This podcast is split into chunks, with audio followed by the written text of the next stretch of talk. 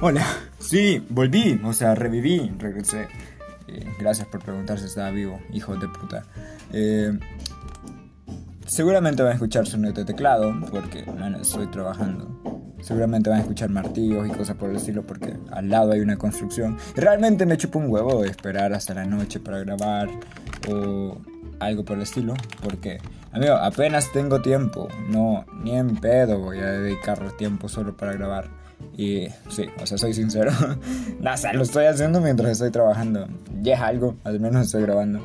Eh, entonces, pues nada, o sea, que les cuento de nuevo muchas cosas, pero eh, no les puedo contar la mayoría, así que jaja. Eh, no sé, o sea, ¿qué les puedo decir? Soy vivo ya. Entonces, ¿en qué nos quedamos? Sí, ¿cómo, ¿cómo nos perciben las personas? Sí, saben, ese es un tema un poco extraño, pero, pero, pero se supone que eso era una introducción lo que acaba de hacer, ¿no? Ah, bueno, me chupo un huevo.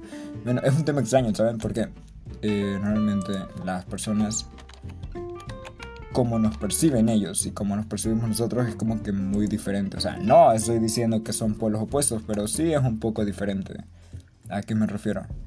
Mm, no sé, se ve más que todo en el ámbito familiar. No sé si les ha pasado que sus padres los tratan, bueno, no, es que puta madre, no sé ni qué edad tiene la mayoría de mi público, realmente no he visto mis stats, pero voy a asumir que tienen mi edad, que andan ahí por los 20 y están entrando y... Ah, por cierto, puta madre, 20 años ya. Eh, tres años con eso, gracias por, por el aguante, la verdad. O sea, ni siquiera esperaba que durara un año, pero ya lleva tres. O sea, somos una pija andando. De, ah, mentira. No, pero... Mm, un segundo, quiero agua. Em, ya hablando en serio, o sea, ¿cómo nos perciben en esta edad? Es un poco confuso. Y no solo para mí, sino que para muchas personas de mi edad también. Y digamos que ya resolvimos, entre comillas, qué queremos. O al menos que soy. O sea, soy un puto egocéntrico de mierda, así que la mayoría del podcast es sobre mí, o sea... no, mentiras, no es eso, sino que, bueno, o sea, creo que soy la persona con la que más propiedad puedo hablar porque, o sea, soy yo. Pero em, a lo que me refiero es que al menos voy a hablar de mi experiencia y un poco de experiencias que conozco por ahí, pero no tan a fondo porque, ajá, violar, violar la privacidad de las personas aquí, no. En fin. Eh, no sé, voy, al menos voy a inventar nombres, o sea, no sé, para que nadie reconozca a nadie. Pero estaba viendo que, no sé, cuando nosotros somos adultos jóvenes, se puede decir, y dejas de ser completamente un adolescente, hay cosas que salen. Por ejemplo, en primer lugar, quieres más libertades, o sea, yo las quería y las sigo queriendo y creo que ya las tengo por completo, para ser sincero. O sea, amigo, tengo 20 años y pues digamos que soy bien dentro de todo. ¿Saben? En plan, creo que este año es el que más he peleado, entre comillas peleado, pero sí como que he buscado esa independencia de la percepción que tienen las personas que me rodean de mí. Por ejemplo, ya no soy el niñito ya no soy, ay, qué lindo, sacó buenas notas. Ay, su preocupación más grande es sacar dieces. Ay, qué lindo. Ya no soy eso, porque mm, realmente, vamos a ser sinceros, em, creo que puedo decir hoy día, y no sé, 1 de noviembre de 2021, que me chupa mucho un huevo sacar buenas notas o malas notas. O sea, yo solo quiero ir pasando, ¿saben? Porque, como dije en el anterior, em, realmente mi objetivo más grande no es un diploma universitario, sino que va mucho más allá, trasciende el querer sacar un diploma o algo por el estilo. Entonces, ¿cuál es mi, mi objetivo, mi meta? Ok, denme un segundo, hago algo rápido.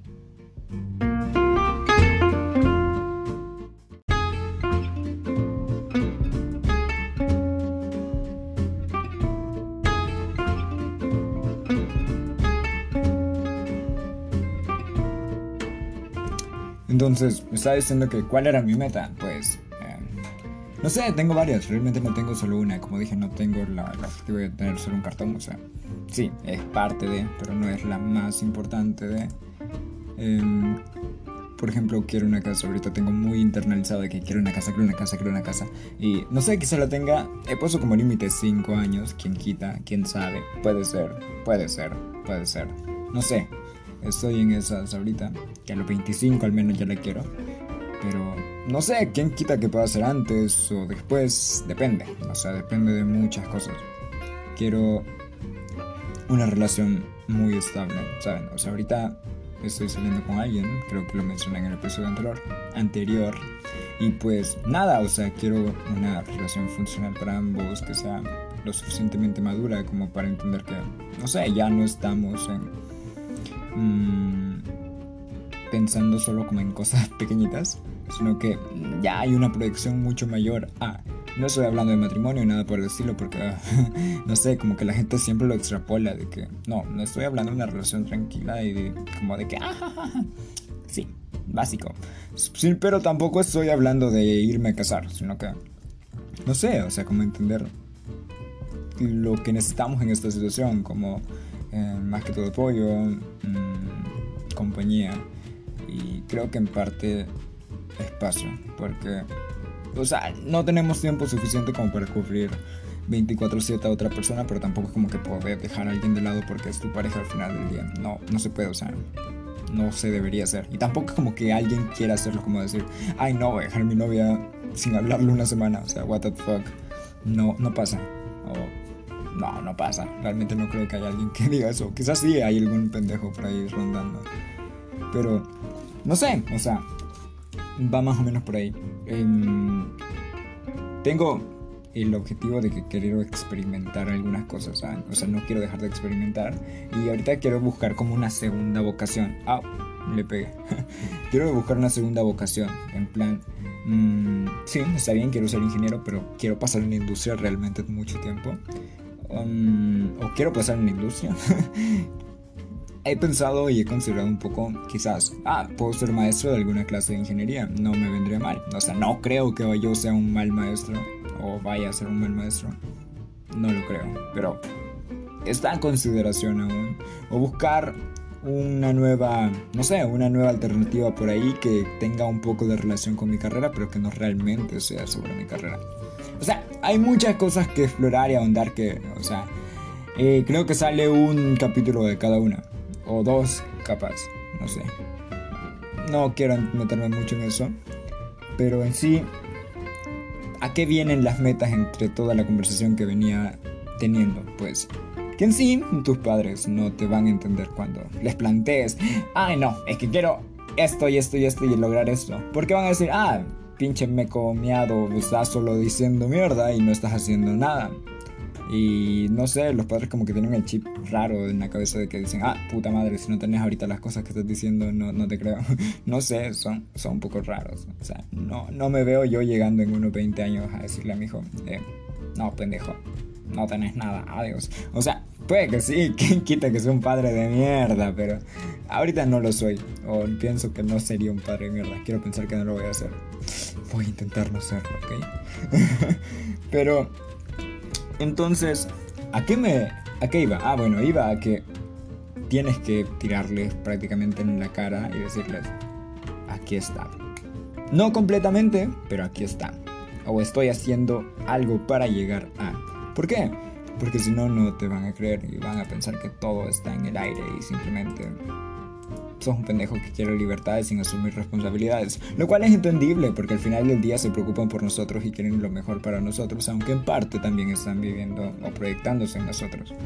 Es como una combinación de muchas cosas que no se puede determinar de una sola forma porque, o sea, ya saben, o sea, es la vida, no es tan simple como decir es blanco o es negro, sino que son escalas de grises y creo que lo llevo diciendo tres años como un pendejo. Pero es cierto. Entonces, no se puede, simplemente no se puede. Entonces, ¿a qué venía con todo eso? Yo, este año, pues, estuve dándole duro para, para intentar tener mis libertades. Pero, vamos a ser sinceros, o sea, una vez estás a los 20 y dices, bueno, tenía 19 a inicio de año, y dices, puta madre, quiero empezar a tener libertades, O sea, quiero salir a la hora que quiera, Em, quiero hacer lo que quiera, quiero tomar lo que quiera, quiero meterme lo que quiera, quiero hacer todo lo que quiera, pero no puedo venir y decir voy a hacer todo lo que quiera cuando realmente tengo a mi mamá pagándome gran parte de lo que gasto, ¿saben? O mi papá o quien sea pagando gran parte de lo que yo gasto. Entonces como que decir, amigo, o sea, ¿con qué huevo quieres hacer eso? Entonces es momento de decir, ok, ok, vamos al primer punto, a conseguir un empleo. Eh, este año realmente he tenido muchos empleos. Creo que perdí la cuenta después del sexto. No sé cuántos empleos tuve al final. Eh, algunos los dejé porque eran muy aburridos o no encajaba yo ahí o ellos no encajaban en mí. Pero simplemente no sé, eran como que me. Eh, no me encontraba en prácticamente ningún empleo.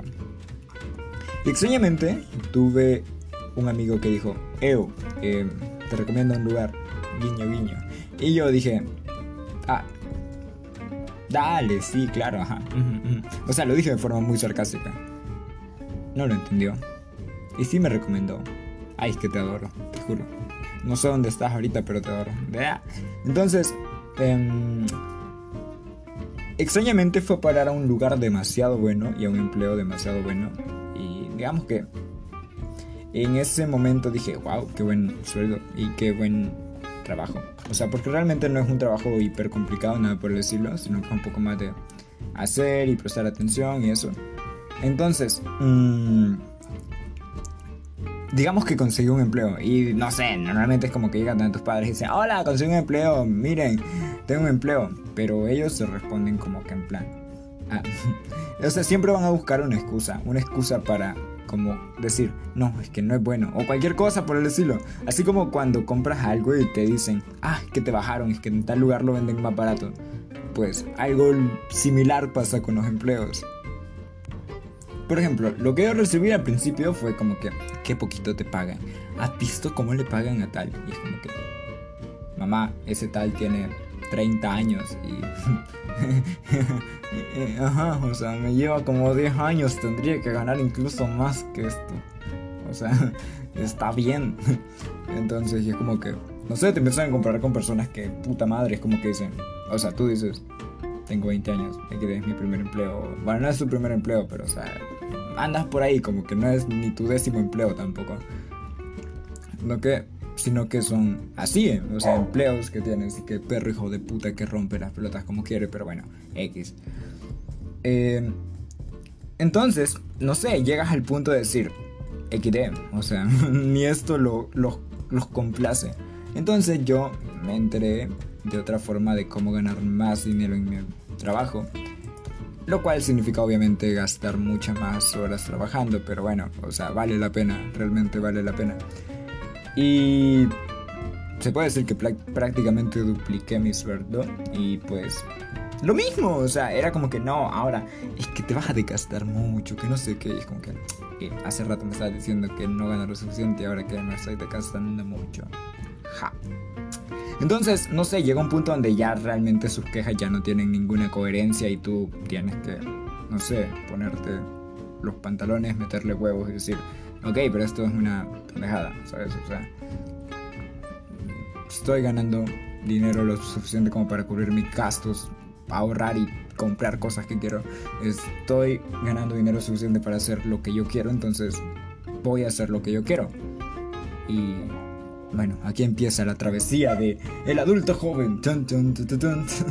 sí, eh, bueno, y a eso de paso sumen en la universidad y no sé, cosas que aparecen de la nada, siempre surgen problemas de la nada.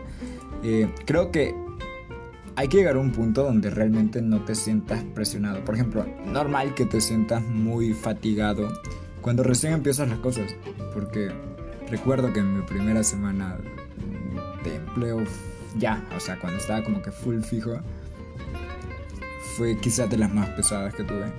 Y la segunda incluso fue aún pesada, porque no me terminaba de adaptar a todo ese ritmo de la universidad con el empleo. Pero, no sé, después ya le tomas el ritmo y es como que no lo sientes una carga, o sea, para decirles que estoy grabando en mi trabajo. Sí, y trabajo desde casita, así que tampoco es como que tan complicado. Y por eso hay un pijo de ruido en todos lados de niños gritando, eh, no sé, una construcción, mi perro hijo de puta rompiendo las pelotas, los animales del vecino y cosas así, pero estoy en mi casa y es un poco más tranquilo. Y a esto quería llegar, o sea, ¿qué percepción tiene el resto de la gente? O sea, ¿qué le empiezas a dar a la gente? Porque está bien que tú digas, puta madre, ya no me vean como un niñito, pero ¿qué estás haciendo para que te dejen de ver como un niñito? O sea, no sé, hay que asumir algunas cosas. Em, Saben que yo todo el rato estoy como que comparando la mierda que digo con relaciones.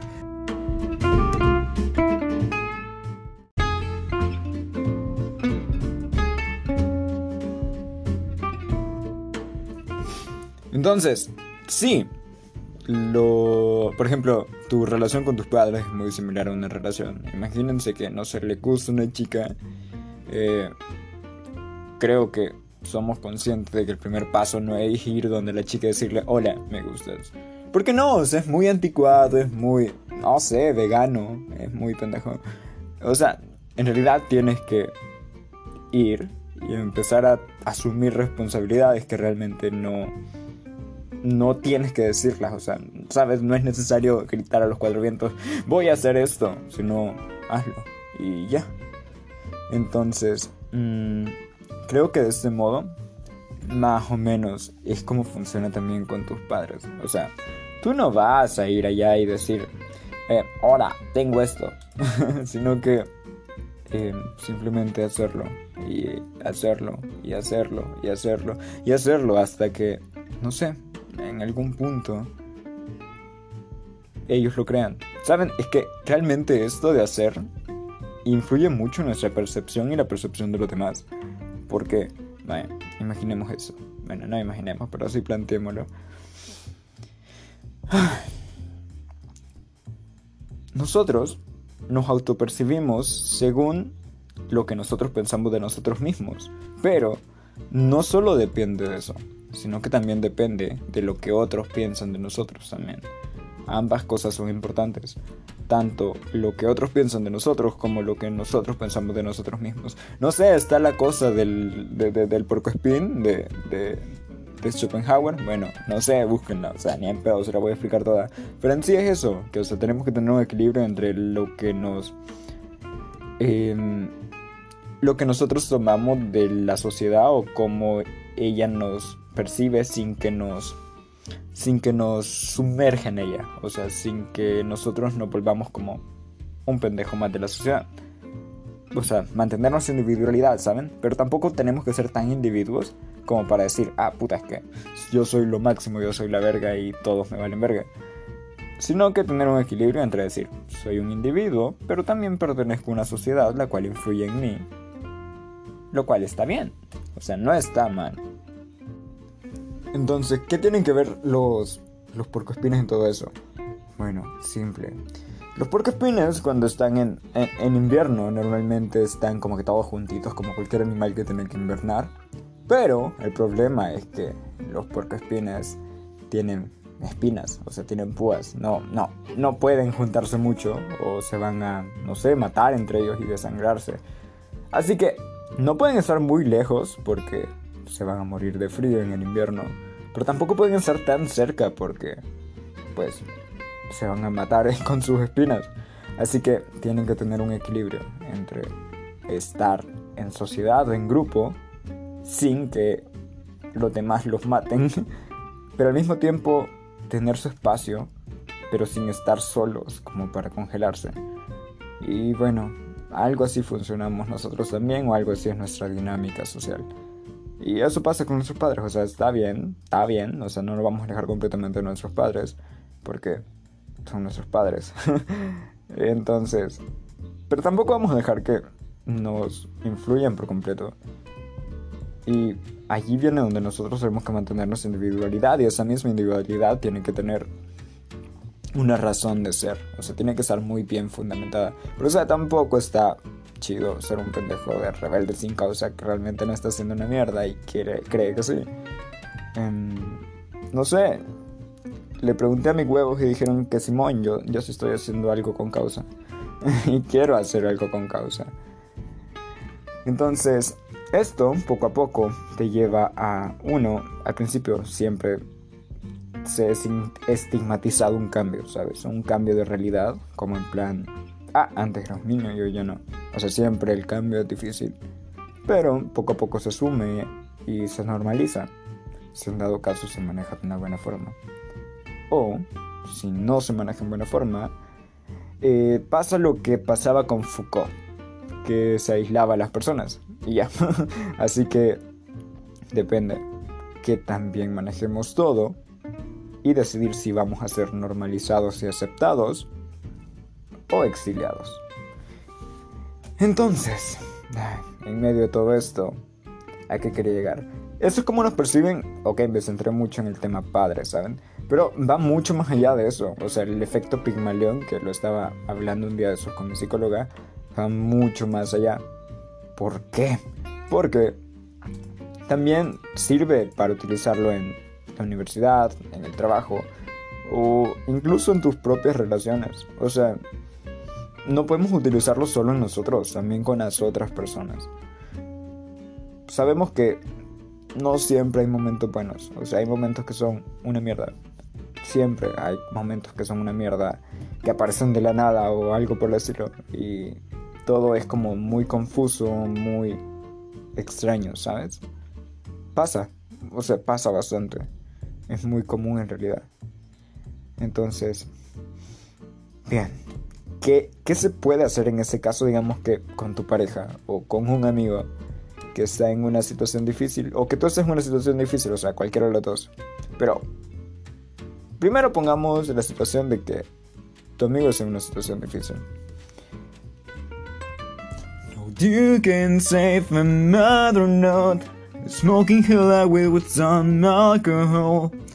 Uh, es obvio que ahí hubo un corte y, y, me puse a hacer otras cosas y después regresé a grabar. Que creyeron que era todo del tirón. Ni en pedo, amigo. ¿En qué me había quedado todo eso? Ah, sí, o sea, va, no sé, imagínate que cómo te percibe la gente cuando tú estás mal. Porque siempre pasan cosas malas o buenas. Y creo que en esta edad es como que muy fácil dudar. Por ejemplo, a mí me pasa que yo soy alguien que duda un poco. Y digamos que cuando la cago y con algo, o sea, me lo pienso mucho después de antes de volver a hacerlo para no cagarla. Por ejemplo, digamos que en ese sentido soy un poquitín extremista, como que, ah, la cagué en un extremo, me voy al otro opuesto, lo cual está mal y que tengo que seguir trabajando con mi psicóloga. Sí.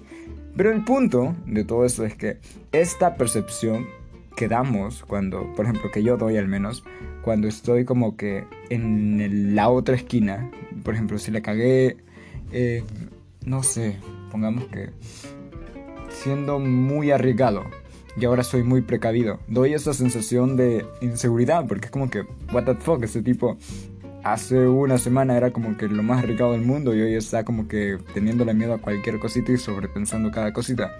Sí, o sea, pasa y eso no está bien. ¿Por qué? Porque es lo mismo que decía antes. No hay blancos ni negros, no hay extremos, solo hay una vasta cantidad de grises. Y realmente, bueno, digamos, si la cagamos, y esto de parte en como autoestima y autopercepción, ¿saben? Decir, o sea, la cagué, es cierto, la cagué con eso. Voy a seguir haciendo lo que sé hacer, pero sin cagarla tanto, o sea, sin irme a un extremo. Y es entendible que venga el miedo de decir, ah, bueno, es que si la cagué con esto, eh, si vuelvo a hacer algo similar, las otras personas se van a decir, ah, es que está haciendo lo mismo otra vez. Sí, puede ser, puede ser, o sea, no te lo niego. Pero también les puede cerrar el ojete, o sea, puede cerrarles el orto cuando lo haga bien. Pasa. Y creo que es algo que, o sea, yo todavía lo sigo trabajando, para ser sincero, no, todavía estoy como que diciendo, ah, a veces cuando me voy de un extremo a otro, como que digo, ah, puta madre. Pero siento que ya no me encierro tanto como antes. Por ejemplo, antes, no sé, me encerraba como semanas en, en el otro extremo. Hoy no, o sea, un par de días y ya lo pensé y vámonos, ¿saben? Entonces, no sé, creo que va más o menos por ahí. Pero en fin. Eh, entonces, los problemas, o sea, las otras personas también dudan cuando ellos tienen problemas, por ejemplo. Y tú, creo que tienes que darles como esa seguridad de que, eu, tranqui, tranqui, o sea, no es tan caótico, no está tan mal, o sea, no todo se está derrumbando por un problema. Y creo que algo que a mí me costó un poco entender. Eh, porque, porque, porque, o sea, yo la he cagado, pero es como que decía, puta, o sea, no puedo martirizar a alguien, ¿saben? O sea, no puedo como que radicalizar su imagen en mi cabeza, como en plan, solo porque la cagó una vez es Satanás.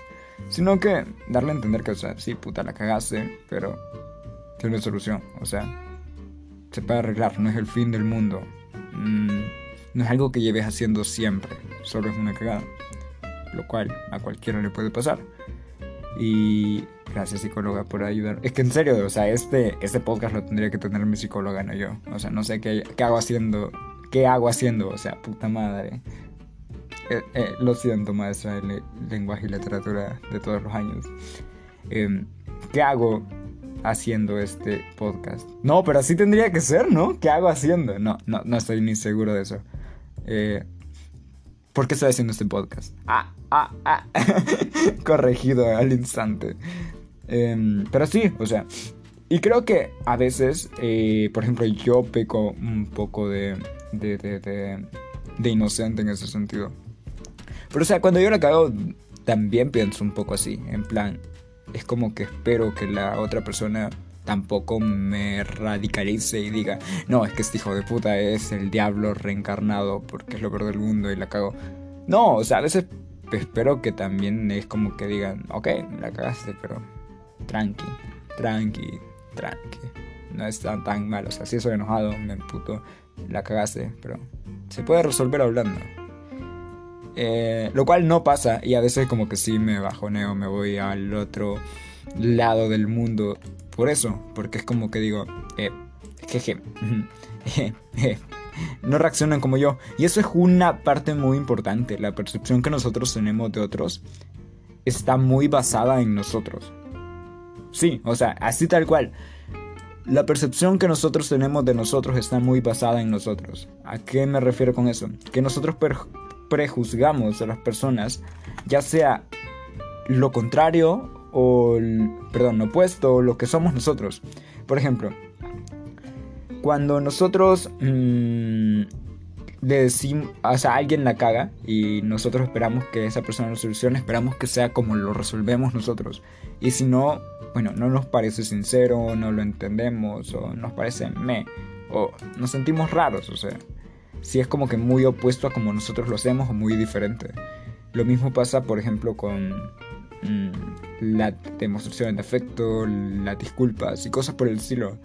Es como que si no son similares a como nosotros lo hacemos, no los sentimos creíbles. Lo cual es muy egocéntrico, porque, o sea, todos como que somos diferentes, pensamos diferentes, tenemos personalidades diferentes. Y al final del día no podemos ser todos igual y expresar todos lo mismo igual. Y aquí puede influir un poco el efecto Pigmalión, como decir, ah, yo espero esto, y que hacerte como la perspectiva que esperas esto, esperas esto, y quizás eso te haga un poco más flexible a decir, ok, mm, quizás no lo hace como yo lo hago, pero lo está haciendo a su manera. Y aún así como conformarte con eso. Pero cuando no es aplicado el efecto Pigmalión, realmente es como que mm, estás muy, muy, muy, muy, muy como esperando y esperando y esperando. Y quizás a veces lo puedes usar en sentido contrario y decir, o sea, estoy esperando que hagas lo, esto y esto y esto. Y si no lo haces, para mí es una decepción. O sea, para mí es falso. Para mí no aplica. O sea, son tres estados, al menos los que he llegado a reconocer, que simplemente... Mmm, o sea, podemos variar mucho entre todos esos, ese espectro, ¿saben? Ok, para ser sincero, ya se me olvidó de qué estaba hablando hace rato. O sea, no se me olvidó de qué estaba hablando, pero sí se me olvidó en qué, qué parte me quedé. Ah, entonces, o sea, así nos percibimos en nosotros ante ellos. Y también nos podemos percibir lo contrario. Por, por ejemplo, es como que a veces tenemos prejuicios, que es eso, lo mismo. Preconcebir son prejuicios. Es como que, no, todo es malo, ¿sabes? O sea, media cosita. A veces sí, viene por causas culturales, por, no sé, por enseñanzas, etcétera, etcétera, etcétera, tradiciones y más, que a nosotros creamos prejuicios y esos prejuicios, mmm, no sé, se van armando poco a poco. Y es normal tener prejuicios, o sea, no voy a decir y ser un hipócrita de mierda, decir, no, es que los prejuicios son malos. O sea, sí son malos llevarlos al extremo, pero es que realmente todos tenemos prejuicios. Es como que, si no, ¿cómo interpretaríamos las cosas normalmente? O sea, sería imposible interpretar todo sin prejuicios. Em, por ejemplo, no sé, si veo a alguien vestido de negro y tiene el cabello en la cara, obviamente voy a pensar, es un emo. Y es un prejuicio, porque ni siquiera le he preguntado, hola amigo, ¿sos emo? Pero se intuye. o sea, ¿sabes? Entonces es normal tener prejuicios. Y con todo lo que conlleva ser un emo, ya saben. O sea, cortavenas, suicida, no sé. Además, le gusta My Chemical Romance y escuchar Panda. No, o sea, hay verlo. O sea, ya hablando en serio, ¿los emos escuchan a Panda?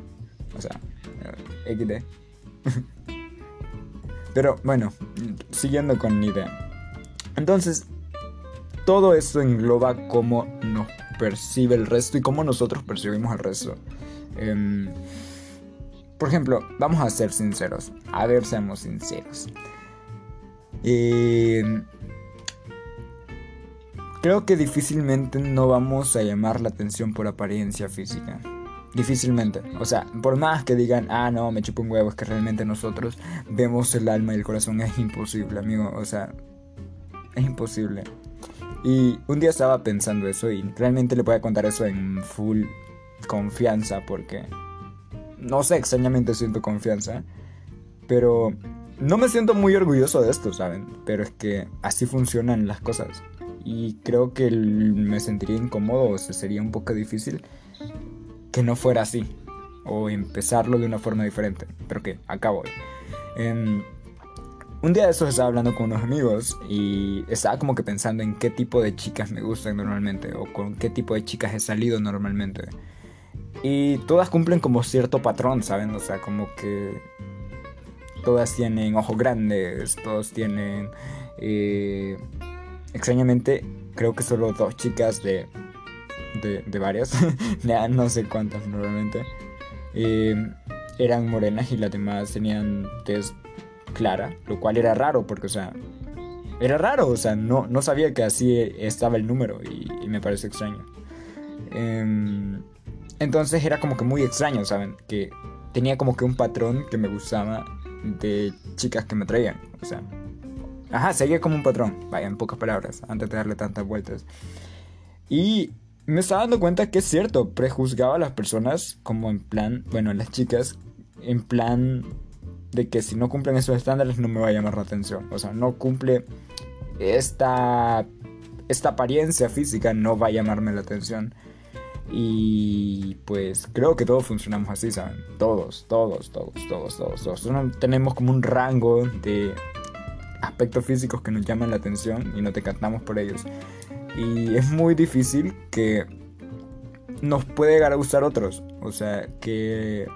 O sea, vamos a ser sinceros, o sea, puta madre, no tengo pelos en la lengua hay cosas que no son como que lindas físicamente o atractivas físicamente. O sea, hay gente que le puede llegar a gustar, pero realmente no es la norma. Por ejemplo, personas obesas o personas pasadas de libra fuerte, mal, gordas. Eh, no son la regla de es lo más atractivo. O sea, por más que suene feo, pero es cierto. O sea, es una realidad. Y no son lo más atractivo del mundo tanto hombres como mujeres. Entonces, creo que, por ejemplo, yo lo decía en joda y con un tono mucho más sarcástico y cruel en ese momento, pero siempre en joda, nunca tan en serio. O sea, creo que no me fijaría en una persona así, o sea, que tuviera como que sobrepeso o fuera gorda. Eh, y ya sé, o sea, puta madre, esto está para que me funen, me chupo un huevo. Eh, ¿Por qué? Porque simplemente creo que no es como que el tipo de físico que me llama la atención. Y es válido, o sea, es muy válido. Por ejemplo, conozco a personas que no le gustan las personas delgadas. Y yo soy una persona delgada. Y es como que X, ¿sabes? Es como que cada quien su gusto. Y hay personas que les puede llegar a gustar las personas gordas o obesas. Y está bien también. Pero a mí no. Y todos creamos como que un prejuicio alrededor de eso. Es como que, no sé. Todos decimos, ah, si tiene esta apariencia, lo percibo como de tal manera, atractivo, no atractivo, sociable, no sociable, bueno, malo, porque incluso a veces, no sé, en transporte público es como que, ah, ese tiene tal apariencia, no me voy a sentar ahí. Ah, ese tiene buena apariencia, vámonos para acá. O sea, prejuicios. Hay prejuicios en todos lados y esta percepción que los otros tienen de nosotros y nosotros tenemos de ellos es completamente normal. O sea, eh, no es casualidad que se hayan creado como estos rasgos, estos ah, prejuicios, que si alguien tiene tal rasgo, tal rasgo, tal rasgo, va a ser esto. O sea, puede que no, puede que no, es cierto, pero puede que estadísticamente tal vez sí, o tenga un número más o menos alto estadísticamente de que sí sea propenso a. Lo cual es que no nacen de la nada los prejuicios, aquí venía otra cosa. No es como que nazcan de la noche a la mañana. Es cierto que se pueden eliminar poco a poco y que, por ejemplo, una tendencia sea eso, una tendencia nada más, pero al final, mmm, no sé, como que no sea nada realmente malo. Por ejemplo, acá en el país, es como que, ah, alguien tiene un tatuaje, no, qué malo, no, no, no, oh my god, tiene un tatuaje en pandillero, o algo por el estilo. Y es como que X de X, ¿sabes? No es cierto. Eh, pero hay veces que sí puede aplicar y que no, no estaría del todo mal. Por ejemplo, alguien que ande caminando extraño y hable extraño. O sea, sospechas y dices, puta madre, espero que no me robe el hijo de puta. O sea, todos lo pensamos y creo que incluso lo decimos a veces. Y nos advertimos con eso. ¿A poco no? Entonces, llegando a una conclusión, eh, Creo que no lo voy a hacer aquí. Lo voy a hacer en el otro segmento. Ámonos, por favor.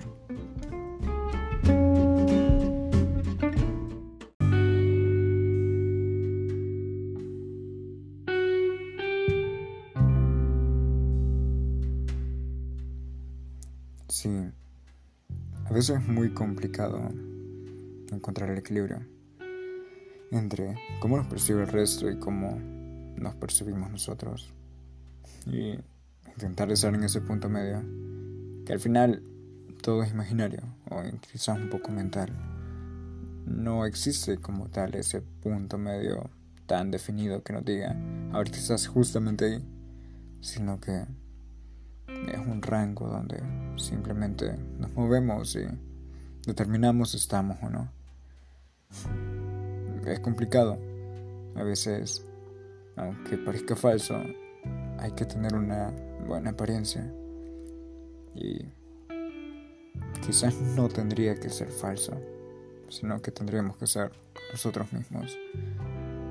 Porque es parte de nosotros, como el resto nos percibe. Y aunque queramos decir que no, que no nos determina, que no nos afecta, es mentira. Una sociedad no la hace una sola persona.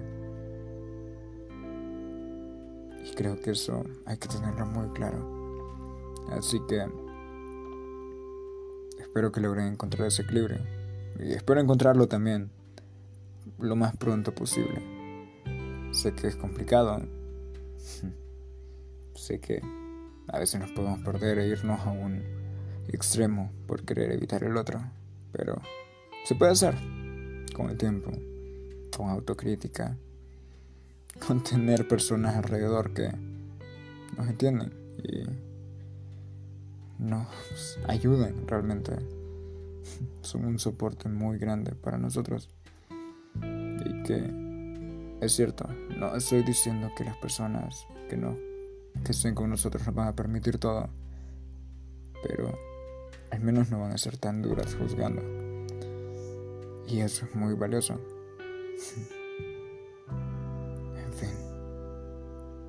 Espero que todos lo logremos.